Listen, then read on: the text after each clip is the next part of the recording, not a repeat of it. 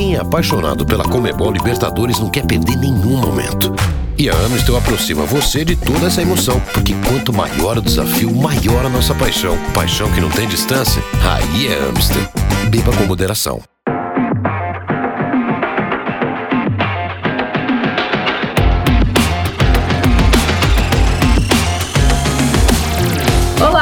Muito bom dia, boa tarde, boa noite, boa madrugada para você que em algum momento acompanha mais uma edição do podcast Show da Libertadores, aquele podcast semanal que traz um resumo de tudo que rolou na principal competição do continente, claro, dando sempre mais atenção para os brasileiros.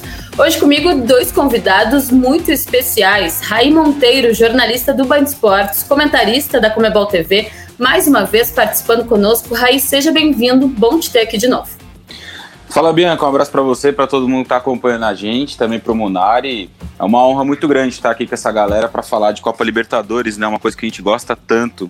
O, a competição sul-americana chegando ao fim da sua primeira fase com uma fase oitavas de final aí que promete jogos incríveis e muita emoção para a gente acompanhar e debater também, obviamente.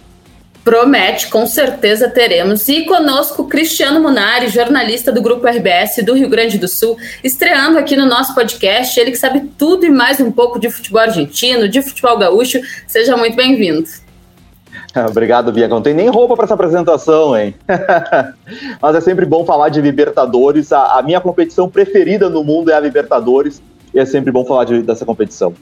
Bom, e acabou a fase de grupos da Comebol Libertadores. Foram seis semanas de muito futebol, muito confronto bom. E dos sete brasileiros que estavam participando da competição, seis seguem vivos e só um ficou pelo caminho, só o Santos. Outros seis avançaram às oitavas de final, sorteio desse início da fase de mata-mata na próxima terça-feira. Muita expectativa dos seis, cinco passaram como primeiros colocados dos seus grupos, só um, só o São Paulo passou como segundo, ficou no pote 2, então podemos ter eventualmente um confronto de brasileiros já nessas oitavas de final. Mas bom, eu geralmente começo esse podcast falando do que está mais fresquinho, mas dessa vez eu vou fazer o contrário, porque eu acho que o Atlético Mineiro merece esse espaço especial nessa edição do podcast, porque de fato foi o melhor time, não só o melhor brasileiro, foi o melhor, o que teve a melhor campanha geral dessa fase de grupos da Comebol Libertadores, 16 pontos conquistados, Raí.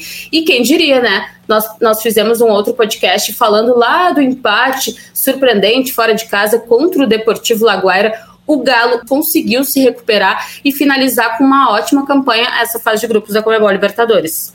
É, exatamente. Uma fase incrível do Hulk, né? Até para fazer um trocadilho do incrível Hulk. Não era esse o objetivo, mas dá para fazer.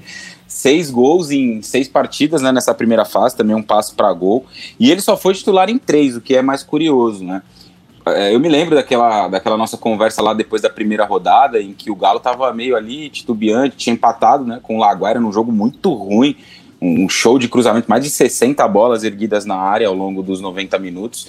E o Galo se recuperou, melhorou de fato seu rendimento dentro, do, dentro da temporada, não só da Libertadores, mas do Campeonato Mineiro, que veio a ganhar também no fim de semana.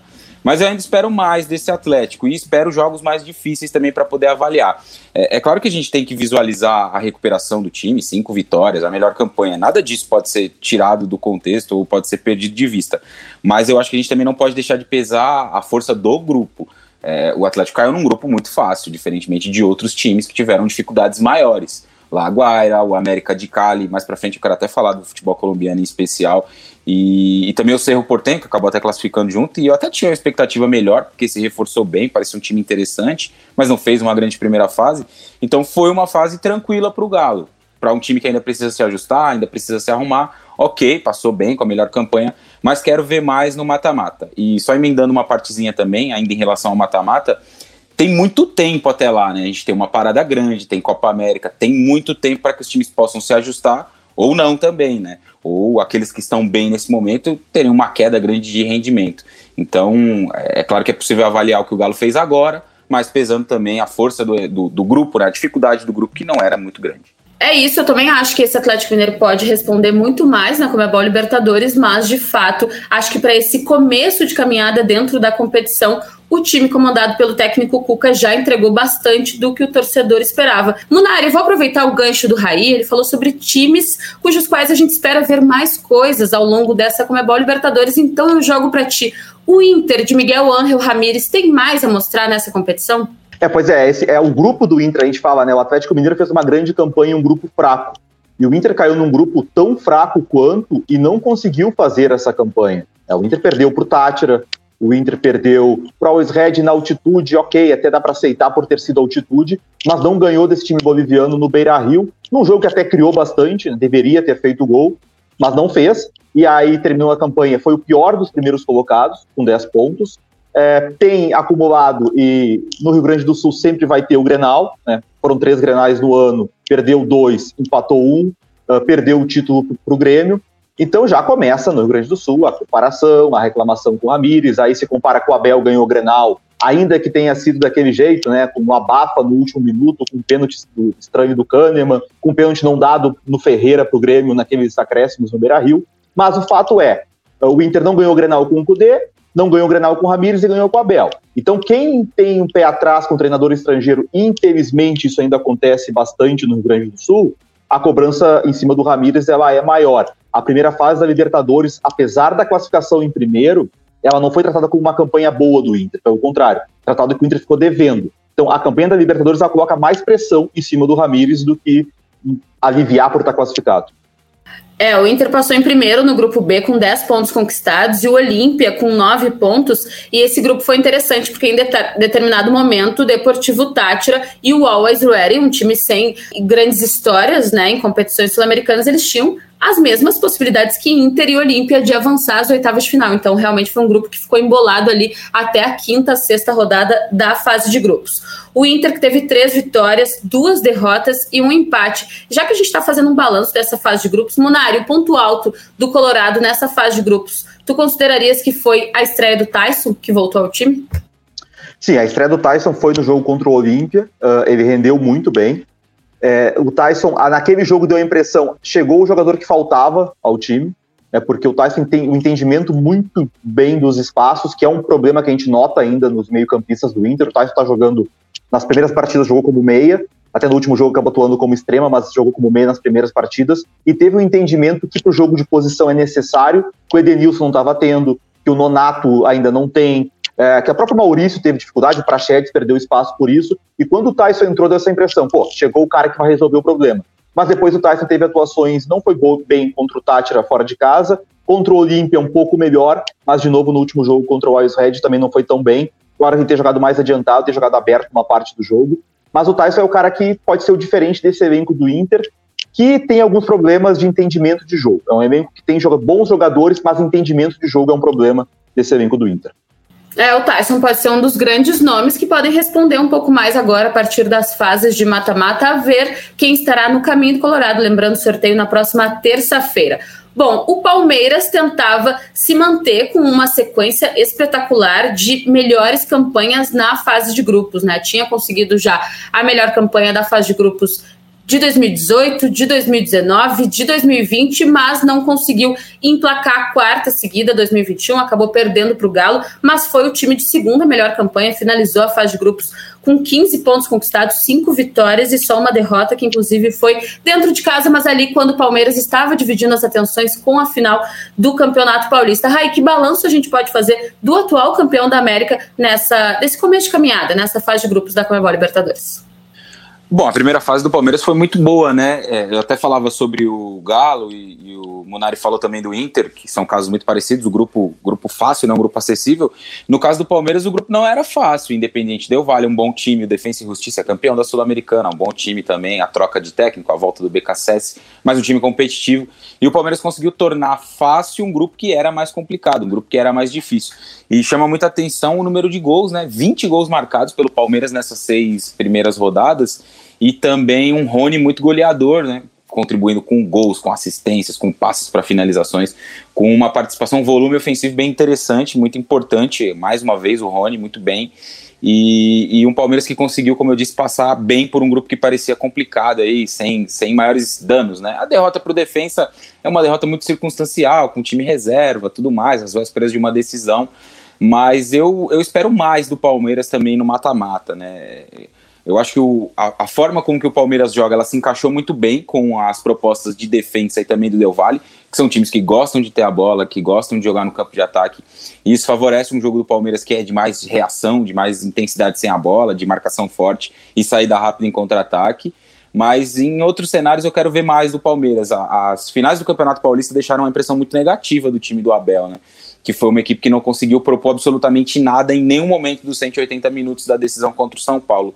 Então eu também espero esse salto, espero esse algo a mais, essa evolução. Como a gente falou em relação ao Atlético, que vale para todos os 16 times, há tempo até lá, né? São quase dois meses até o jogo da. o primeiro jogo das oitavas de final. Então o Abel vai ter tempo para jogar, é óbvio, o Campeonato Brasileiro, Copa do Brasil, conhecer ainda mais esse elenco, as peças que chegaram, né? O caso do, principalmente do Danilo Barbosa mas também de conseguir implementar um pouco mais de trabalho nesse time. Né? Eu acho que o Palmeiras precisa mostrar uma versão mais variada, porque em alguns jogos em que o cenário do confronto foge muito daquilo que é convencional para o Palmeiras, o time tem uma dificuldade muito grande de reagir. E é esse salto que eu espero ver do Palmeiras nas oitavas de final. Para ser um time competitivo e brigar de novo pelo título, porque eu acho que tem condições para isso pelo elenco, pela força que tem. E o Raí citou o Rony, não tem como não citar, né? Porque ele de fato defende a cada partido tal apelido Senhor Libertadores. E na, na partida que marcou a despedida, o encerramento da fase de grupos do Palmeiras, uma goleada por 6 a 0 sobre o Universitário dentro de casa. Essa que foi a maior goleada da história do Allianz Parque, que ainda é um estádio bem recente, não só dentro de Comebol Libertadores, mas de forma geral. E essa partida mar uh, registrou marcas bem importantes de dois atacantes. O William marcou o 11 gol dele em Libertadores pelo Palmeiras e Rony, que fechou a conta, marcou quinto e marcou sexto, também chegou à mesma marca, 11 gols para cada lado. Os dois estão a um gol do Alex, que é até então o maior artilheiro do clube dentro da competição. Mas ainda falando de Palmeiras, e antes de falarmos de mais um brasileiro que também avançou às oitavas de final da Comebol Libertadores, sabe que a gente gosta de especular, né? São seis brasileiros nas oitavas de final agora, cinco no pote 1, um, um no pote 2. E dentro das possibilidades, um clássico regional e já um clássico que poderia reeditar essa final do Paulista, que está bem recente, mas até o início das oitavas de final, como tu falaste, já vai ter passado mais um tempinho. O que, que tu achas que o público que gosta tanto de futebol e gosta tanto de Comebol Libertadores ganharia com um confronto já entre Palmeiras e São Paulo nas oitavas de final? Ah, ganharia muito, né? Porque um jogo entre brasileiros já é um jogo muito interessante. E quando esse embate é um clássico, isso se torna mais interessante ainda. A gente tem, recentemente, na história da Comebol Libertadores, dois confrontos, né? Entre São Paulo e Palmeiras, 2005 e 2006, se não me engano.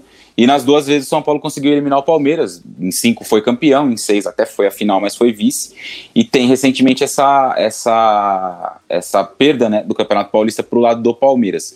Como tem muito tempo até lá, eu acho que esse confronto pode ser interessante para o Palmeiras do ponto de vista de que o time pode se, além de se remontar dessa decepção, que é algo que já está em curso, já está acontecendo, melhorar também o seu desempenho coletivo para enfrentar de novo um São Paulo que está muito bem na temporada.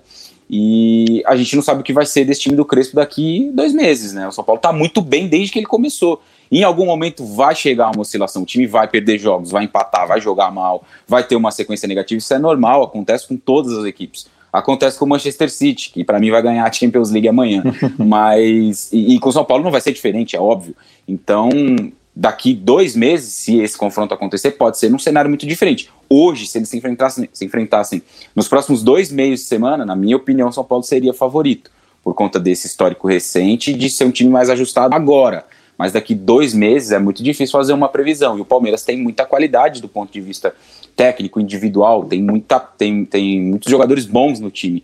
Então pode chegar mais forte, mais fortalecido para essas oitavas de final. Mas seria um clássico, um confronto muito interessante, com certeza. Eu abri aqui o nosso podcast falando sobre como o Cristiano Munari sabe, entende, acompanha o futebol argentino. Então, aproveitando o gancho, vamos seguir falando do São Paulo.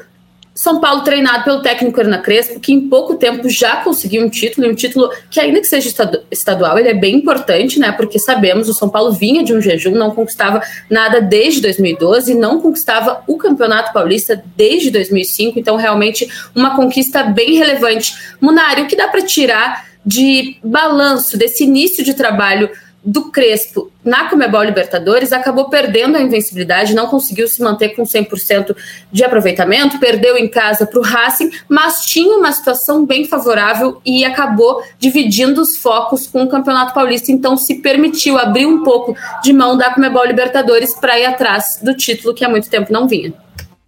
É, o Crespo ele trouxe essa visão argentina que se tem da Libertadores, né? Que a primeira fase ela é para classificar. A gente pode ver, Boca e River passaram em segundo. E não tem problema nenhum, não tem crise. No caso do River teve os problemas de Covid, mas o Boca passou em segundo, é tranquilo, agora começa, agora vai buscar reforços para a partir das oitavas ter condições de brigar pelo título. E essa é a visão deles. Então acho que o Crespo ele soube tratar muito bem isso. É, eu tenho que classificar, não interessa se vai ser em primeiro ou segundo, e eu tenho que ganhar o Paulista, porque o São Paulo não ganha desde 2005 priorizou o Paulista, conseguiu ganhar jogando bem, e acho que é, essa é a marca do Crespo, né? Ele tem um título com Defesa e Justiça, e até quando ele foi contratado, muita gente falava, ah, ganhou só uma Sul-Americana, ele tem mais derrotas que vitórias, mas não era o título apenas que ele ganhou com Defesa e Justiça, a forma como ele ganhou. Né? Um time que jogava um futebol muito agradável. Afinal, o, o atropelou o Lanús. Foi uma superioridade absurda em elencos parecidos. O Lanús até com mais investimento. Né? Um time mais rodado, e o defesa jogando muito mais. Então o Crespo mostrou ali para o continente que tinha um treinador diferente. E ele é um treinador diferente. O Crespo é um cara que talvez agora não, mas o São Paulo logo vai ter a concorrência da Europa. Logo os caras vão vir aqui, vão querer levar ele, porque tem história de jogador, né? É um jogador jogou três Copas do Mundo, jogou na Inter, no Chelsea, no Milan. Enfim, pô, a história do Crespo é absurda, né? Foi um dos maiores centroavantes da história. Então, o Crespo é um cara que eu vejo assim, o São Paulo aproveitou muito bem. Um treinador diferente que não vai ficar muito tempo na América do Sul, acredito que logo vai para a Europa. E o começo de trabalho dele mostra isso, né? Ele conseguiu tirar muito bem do elenco, encontrou um trabalho, uma base do Fernando Diniz. É diferente do Inter, a gente falava antes do Ramires, né? O Inter jogava muito diferente do que o Ramires quer jogar, então o Ramires está começando do zero. O Crespo tinha uma base, isso também ajudou, mas ele já tem o resultado também. O título paulista traz essa segurança também para a torcida, para a imprensa, para afastar qualquer pressão, se tiver daqui a pouco um tropeço ali na frente. Queria falar só duas coisas rapidinho em relação a isso que o Munari falou. É, a primeira da, dos, do, da primeira fase, né? E eu concordo 100% com o que ele disse. Eu tô vendo muita gente, um barulho imenso na internet. Ah, mas não fez a melhor campanha, tudo mais. Eu acho que isso tudo não é tão relevante nesse momento. Hoje a gente nem tem mais a final da Libertadores na casa de uma das equipes, né? Então pesa muito menos essa questão de você jogar até é, eu, na minha opinião, não pesa nada. Aliás, você jogar o segundo jogo em casa, eu até prefiro jogar o primeiro é, em casa. E é bem isso mesmo, a primeira fase é feita para classificar, todos os anos acontece a mesma coisa. O River e o Boca fazem ali uma primeira fase titubeante, sem o melhor rendimento nessa, nessa temporada, até por outros, outras questões. O River fez uma primeira fase muito ruim e aí chega lá no mata-mata, eles vão bater na semifinal. Todo ano acontece isso. Então eu vejo uma histeria muito grande, né? Principalmente no caso do Flamengo, que a gente vai falar um pouco mais pra frente. Ah, mas não fez a melhor campanha, mas não ganhou do Vélez ontem, mas é líder do grupo, passou tranquilo, ganhando jogos fora de casa. Então eu acho que esse ponto é importante. E o outro rapidinho também sobre essa transição de Diniz e, e Crespo é muito importante dizer sempre, embora a torcida não goste, fique aborrecida. O Crespo pegou uma boa herança assim do Fernando Diniz e isso, essa herança ajudou na adaptação e nesse êxito que ele teve mais adiante. O time melhorou muito em vários aspectos, mas já tinha uma sementinha plantada ali. Se não tivesse, eu acho que seria mais difícil. Crespo, um técnico que, apesar de recém ter chegado e conquistado um título no campeonato estadual, já caiu nas graças da torcida. E o Raí falou há pouco do Flamengo, o Flamengo que vive uma situação diferente. Ganhou o Campeonato Carioca, ganhou o Campeonato Brasileiro, ganhou a Supercopa do Brasil, mas ainda tem um técnico frequentemente muito questionado, né, Raí? Tem uma frase que é muito interessante de um colega nosso, que eu não vou me lembrar o nome agora, peço até desculpa, que o Rogério sobrevive a cada título que ele ganha no Flamengo. Isso é muito curioso, porque a cada título que um treinador, qualquer treinador ganha, o Crespo, o Ramires, o Abel, como, como a gente já falou, é, a cada título essa idolatria aumenta, o, o carinho da torcida e tudo mais, e o Rogério é um caso completamente contrário. A cada título que ele ganha, e já são três, quatro, se considerar a Taça Guanabara em três, quatro meses, né, desde que ele ganhou o Campeonato Brasileiro, não desde o início do trabalho, mas desde que ele ganhou o Brasileiro, e ele vai sobrevivendo, né, a esses títulos. A torcida parece que vai engolindo, ah, ganhou, tá bom, vai ficar, ganhou, vai ficar, ganhou, vai ficar. É, eu de verdade vejo, vejo essa, essa situação como uma relação que não vai ter um bom fim, principalmente pro Rogério. Acho que é um, um cara que está muito na corda bamba aí, que a qualquer momento, a qualquer eliminação, a qualquer tropeço, ele vai acabar caindo, vai acabar sendo demitido, isso é muito ruim, porque na minha opinião o trabalho é bom. O trabalho tem pontos negativos? Tem. O time sofre muito gol, o time tem muita dificuldade na bola aérea, o time tem questões para serem ajustadas, mas, cara, qual treinador hoje no futebol brasileiro teria ali a coragem, vou usar essa palavra, de reunir Diego, Gerson, Gabigol, Arrascaeta, Bruno Henrique, Everton Ribeiro?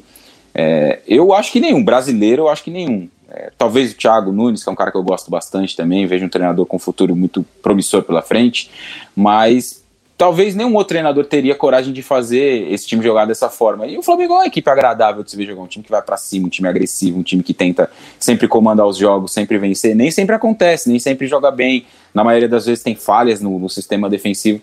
Mas acho que são ajustes que o tempo vai trazer à equipe. Eu gosto do trabalho do Rogério, vejo um bom trabalho, acho que ele tem um bom futuro pela frente. Mas essa questão da torcida pesa muito, né? Pega muito. E acho que isso não vai mudar. O, o ponto é, não é uma avaliação sobre o trabalho dele é uma questão dele ser um ídolo muito grande de uma outra torcida gigante e não ser uma figura é, das mais simpáticas, pelo menos para outros torcedores. Então isso vai fazer, é, pelo menos na minha opinião, vai, vai inviabilizar o trabalho do Rogério para sempre no Flamengo.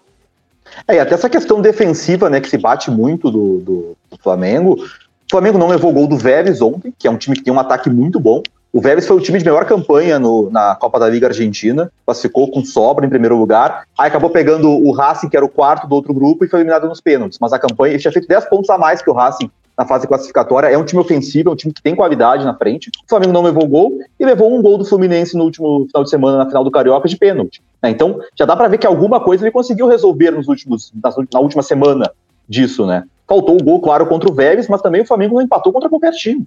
O Vélez é, ele foi no primeiro semestre o melhor time argentino em termos de desempenho nesse primeiro semestre. Então não é, não dá para tratar empatar com o Vélez também como um desastre. Vamos ver como serão agora as fases de mata-mata, porque realmente chama muita atenção o quanto o Rogério Ceni já conquistou em tão pouco tempo de trabalho e continua não agradando o torcedor. Inclusive, falávamos da possibilidade de um Palmeiras e São Paulo, um Flamengo e São Paulo nas oitavas de final da Comebol Libertadores também já seria bem interessante. Também joguei no ar e saí correndo. e, e, tem um histórico aí também recente, né? O Flamengo não ganha do São Paulo tem muito tempo, foi eliminado na Copa do Brasil no ano passado e o outro ingrediente é o Rogério nunca ganhou do São Paulo como treinador. Aí seria o combo perfeito para a torcida do Flamengo que odeia o Rogério é, incinerar o trabalho dele. É, e o começo do Flamengo no Brasileirão é Palmeiras, depois Grêmio fora. Né? E tem o Atlético Mineiro. Então, esses três jogos aí se o Ceni ganhar os três, bom, aí ninguém mais tira ele, pelo menos até o quê? Até o quarto jogo, né? Porque o Ceni é cada jogo que ele tem. Mas se ele começar a fazer, sei lá, quatro pontos, esses nove pontos aí, daqui a pouco sai mesmo. Né? Mas eu acho, eu acho que eu não entendo essa pressão porque não tem esse nome. Lembrando que Rogério Ceni pode, assim como Renato Portaluppi, ser mais um a conquistar a Comebol Libertadores como jogador e também como treinador. Bom, a gente já está encaminhando aqui o final do nosso podcast, mas agora vamos falar de dois times brasileiros que tiveram um caminho como protagonistas dois times argentinos. E Cristiano Munari vai falar para a gente sobre, primeiro, a eliminação do Santos, o único brasileiro que ficou pelo caminho nessa fase de grupos da Comebol Libertadores e ficou pelo caminho de forma até um pouco surpreendente, porque avançou ali como primeiro do grupo o Barcelona de Guayaquil e o Santos ficou até a última rodada na briga com o The Strongest, porque ainda tinha possibilidades, e também com o Boca Juniors por essa vaga. E a gente já tinha falado lá no Spaces, conversa que tem toda segunda-feira às 8 horas da noite, sobre como não pode deixar esses times argentinos chegarem, né? Porque River Plate e Boca Juniors tropeçando no início de fase de grupos, mas depois deixa eles avançar para o mata-mata e já viu. É, o Santos foi um pouco vítima disso que a gente falava antes dos argentinos não levarem tão a sério uh, fazer grande campanha na fase de grupos, né? O Boca, como tem, está disputando o título da Copa da Liga Argentina e tinha onde decidiu com o River, né? As quartas de final, o confronto foi um super clássico, que o Boca acabou passando pelo River nos pênaltis. O Boca poupou titulares nos dois jogos contra o Barcelona de Guayaquil. No Equador jogou com um time todo reserva e perdeu por 1 a 0 e na Bomboneira jogou com um time misto e empatou por 0 a 0. E esses quatro pontos que o Barcelona fez foram determinantes para a eliminação do Santos, né? Porque se o Boca tivesse vencido o Barcelona na penúltima rodada na Bomboneira, o Santos chegaria dependendo apenas dele na última rodada, né? Vencendo o Barcelona, poderia se classificar. E o Santos já foi enfrentar o Barcelona numa situação complicada, porque daí dependeria que o Boca não vencesse o Strongest na Bomboneira, que era quase impossível, né? Com dois minutos já estava 1x0 pro Boca, foi 3 a 0 com o Boca passeando. Mas o fato do Boca não ter usado o time titular nos dois jogos contra o Barcelona contribuiu sim, atrapalhou bastante o Santos. E eu até acho que no segundo jogo o Boca não fez muita questão de ganhar do Barcelona, não. O Boca sabia que na última rodada ia enfrentar o Strongest, foi eliminado pelo Santos na temporada passada, na semifinal. O Santos fez muitas piadinhas nas redes sociais quando ganhou o jogo nessa fase de grupos. Então acho que o Boca também no jogo contra o Barcelona foi um empate meio amigo ali, classificava o Barcelona e deixava o Boca numa situação tranquila. Raí, boa parte dessa fase de grupos do Santos, lembrando, né, porque a memória do torcedor às vezes ela é bem curta, o Santos que foi vice-campeão da Comebol Libertadores da última temporada, boa parte, primeiro que o Santos teve uma troca de treinadores, a gente sabe que isso geralmente impacta no fluxo do trabalho, mas também perdeu um dos seus principais jogadores, né? Marinho não conseguiu fazer parte ali da equipe que brigou por uma vaga às oitavas de final. Tu achas que isso foi determinante, impactou de forma direta para o Santos não conseguir essa vaga e agora, vale lembrar, continua disputando um título sul-americano, porque agora o Santos vai para as oitavas de final da Copa Sul-Americana. Ah, com certeza pesa, né? Você perder um cara do tamanho do Marinho, o cara que foi melhor jogador da Libertadores, né, da última temporada. E, e, todo esse cenário caótico, né? Vem o Olan e aí ele faz aquele jogo muito bom contra o São Lourenço, né? O primeiro jogo lá naquela segunda fase, se eu não me engano. E aí todo mundo tem uma expectativa muito grande. Pô, pode ser uma mudança legal aí no Santos, os garotos pedindo passagem, um time para cima, ofensivo, muito diferente daquele time do Cuca. E aí, de repente, o Santos começa essa fase de grupos já perdendo para o Barcelona em casa e o time vai tropeçando momento a momento até ter a sua, a sua eliminação sacramentada. Acho que o time do Santos deu uma. O time do Santos teve uma baixa né, do ponto de vista técnico nessa temporada. Jogadores muito importantes foram embora. Lucas Veríssimo, um dos melhores zagueiros do. O melhor zagueiro do time, um dos melhores zagueiros do futebol brasileiro na última temporada, acabou indo embora. Embora o Luan Pérez, sua dupla, tenha, esteja bem também, né? E o Kaique entrou legal no time. Aí você tem ainda a saída do Pituca, que era o melhor meio-campista de passe, né, de qualidade de saída para o jogo, naquele time da temporada passada. Você tem o Sandri, que se machuca muito gravemente. Você tem a baixa do Soteudo, você tem a saída do Marinho, saída no sentido de não poder jogar. E você tem um Caio Jorge também que não consegue uma sequência, que não consegue jogar, que não consegue desempenhar. Então o Santos teve uma queda muito grande de peças que foram embora, mas daquelas que ficaram também por lesão, por contusão, por coronavírus. É, foi um time que não conseguiu se reunir para jogar em nenhum momento. E o grupo também é, era um grupo complicado, né? O Barcelona em Guayaquil não é um adversário fácil. O The Strongest não é um dos grandes times da América, mas jogar na altitude sempre é difícil, a gente sabe disso desde que a Libertadores é Libertadores. E o Boca idem, né? Eu nem acho que esse Boca seja um dos grandes times do Boca em todos os tempos, até acho que é um time é, que está bem aquém do que o Boca pode ter. Isso é apenas uma, uma visão minha, às vezes, talvez até muito muito de longe, né, muito de fora, mas desde a temporada passada não acho o time do Boca muito do, do, dos melhores, acho o River, por exemplo, muito mais forte. E acho o Argentinos Júnior também, o time fez excelente primeira fase, um time melhor. Mas é, eu acho que todo esse combo, né, pesa para a eliminação do Santos. Um, um, um ambiente muito caótico, a troca do treinador e um time que da temporada passada para essa se desfacelou por diferentes motivos até o, o, Boca deve ter passado por bastante mudanças nessa, nessa parada da Libertadores. O Boca, nesse primeiro semestre de, de ano, optou por botar muita gurizada a jogar. Então, o meio-campo que jogou a maior parte da Libertadores tinha Medina, Varela e Almendra. É 18, 19 e 21 anos, os três. Então, foi um primeiro semestre que mais testou a gurizada, né? por isso até jogou com um time reserva em dois quatro dos seis jogos. E agora vai ao mercado buscar as peças que faltam. Falta o centroavante, claro, né? O Ávila saiu, o Zarat saiu, mas nenhum dos dois chegou a se afirmar. O Soldano é horroroso. É o pior nome que, que eu já vi com a camisa do Boca, tá saindo também. E só acrescentando no... um negocinho que você pode comentar também na sequência, o treinador também me agrada muito pouco. É, sim, esse é o problema.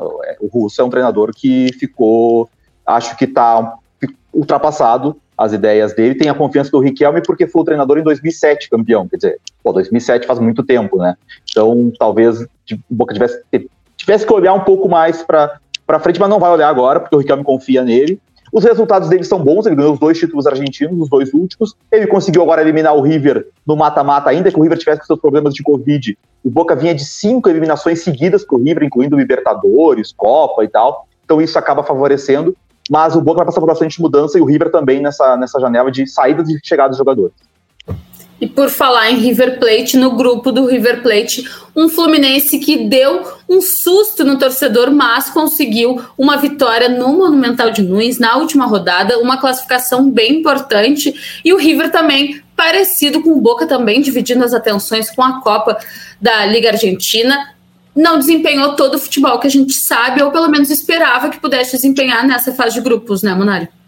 É, todo o semestre do River, até mesmo no Campeonato Argentino, na Copa da Liga, o River se classificou na última rodada, uh, uh, correu o risco de chegar na última rodada sem depender das próprias forças, porque quando perdeu para o Banfield na penúltima rodada, se o Racing empatasse com o Central Córdoba, o River cair, ficaria em quinto lugar, classificavam os quatro primeiros. Aí o Racing perdeu o seu jogo, e aí o River na última rodada conseguiu vencer o Aldosive e se classificou. E aí pegou o Boca, foi eliminado pelo Boca, já tinha ali alguns casos de Covid, mas uh, eu acho que essa, essa, vitória do Fluminense, claro que ela para a história ela é gigante, né? Mas a gente não pode esquecer dos problemas do River. Porque se o River jogou contra o Santa Fé sem goleiro, quando ele teve jogadores voltando uh, contra o Fluminense, aí, os caras ficaram 10 dias sem treinar.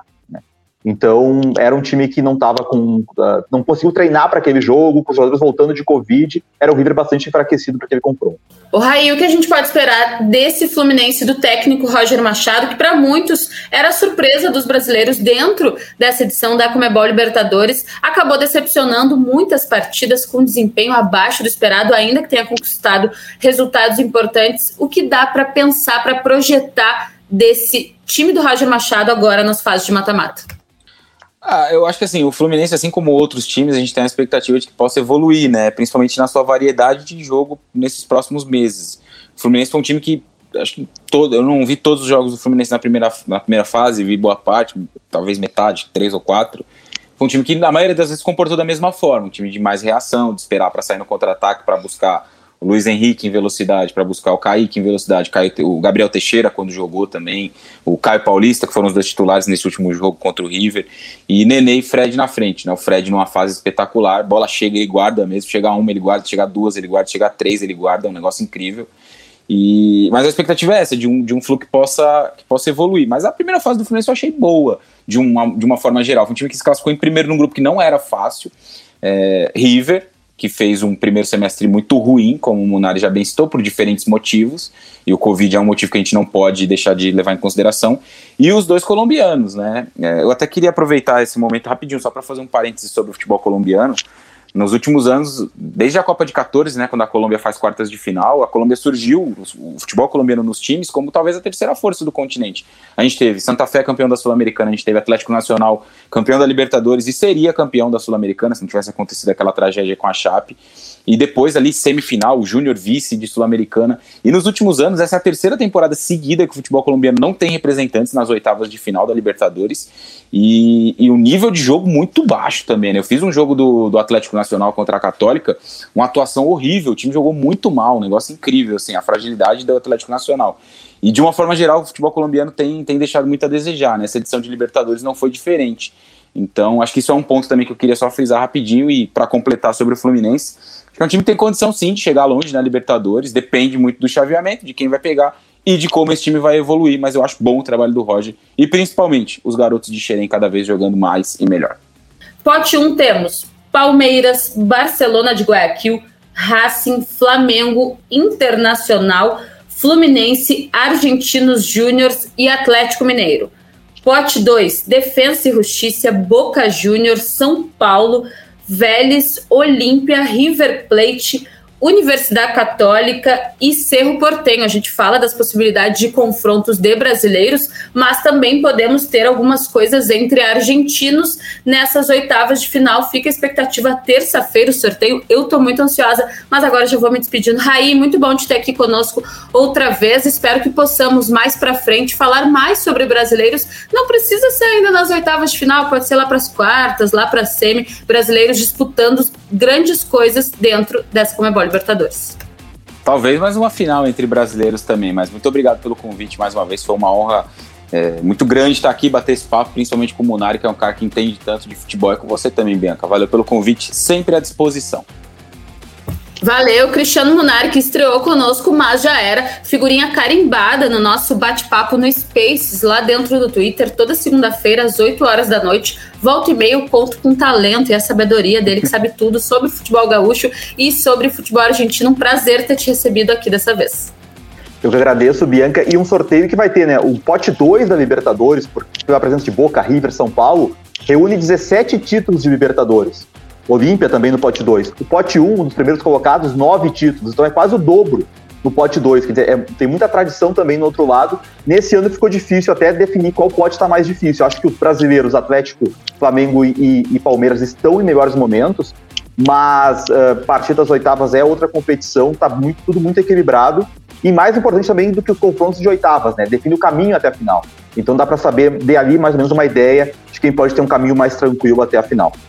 É isso aí, o que só aumenta a expectativa e a curiosidade. Eu quero muito saber o que vai sair nesse sorteio na próxima terça-feira. Gente, mais uma edição do podcast Show da Libertadores vai ficando por aqui. Nos acompanhem, estamos no Twitter, na Twitch, no Facebook, no Instagram, no YouTube. Tem o nosso site oficial com análises de partidas, com tabelas atualizadas. Estamos por tudo, muito conteúdo sendo produzido aqui nos nossos podcasts oficiais. Tem Deezer, tem iTunes Store, tem SoundCloud e tem Spotify. A gente volta na próxima semana já repercutindo esse tão esperado sorteio das oitavas de final da Comebol Libertadores. Beijo, tchau!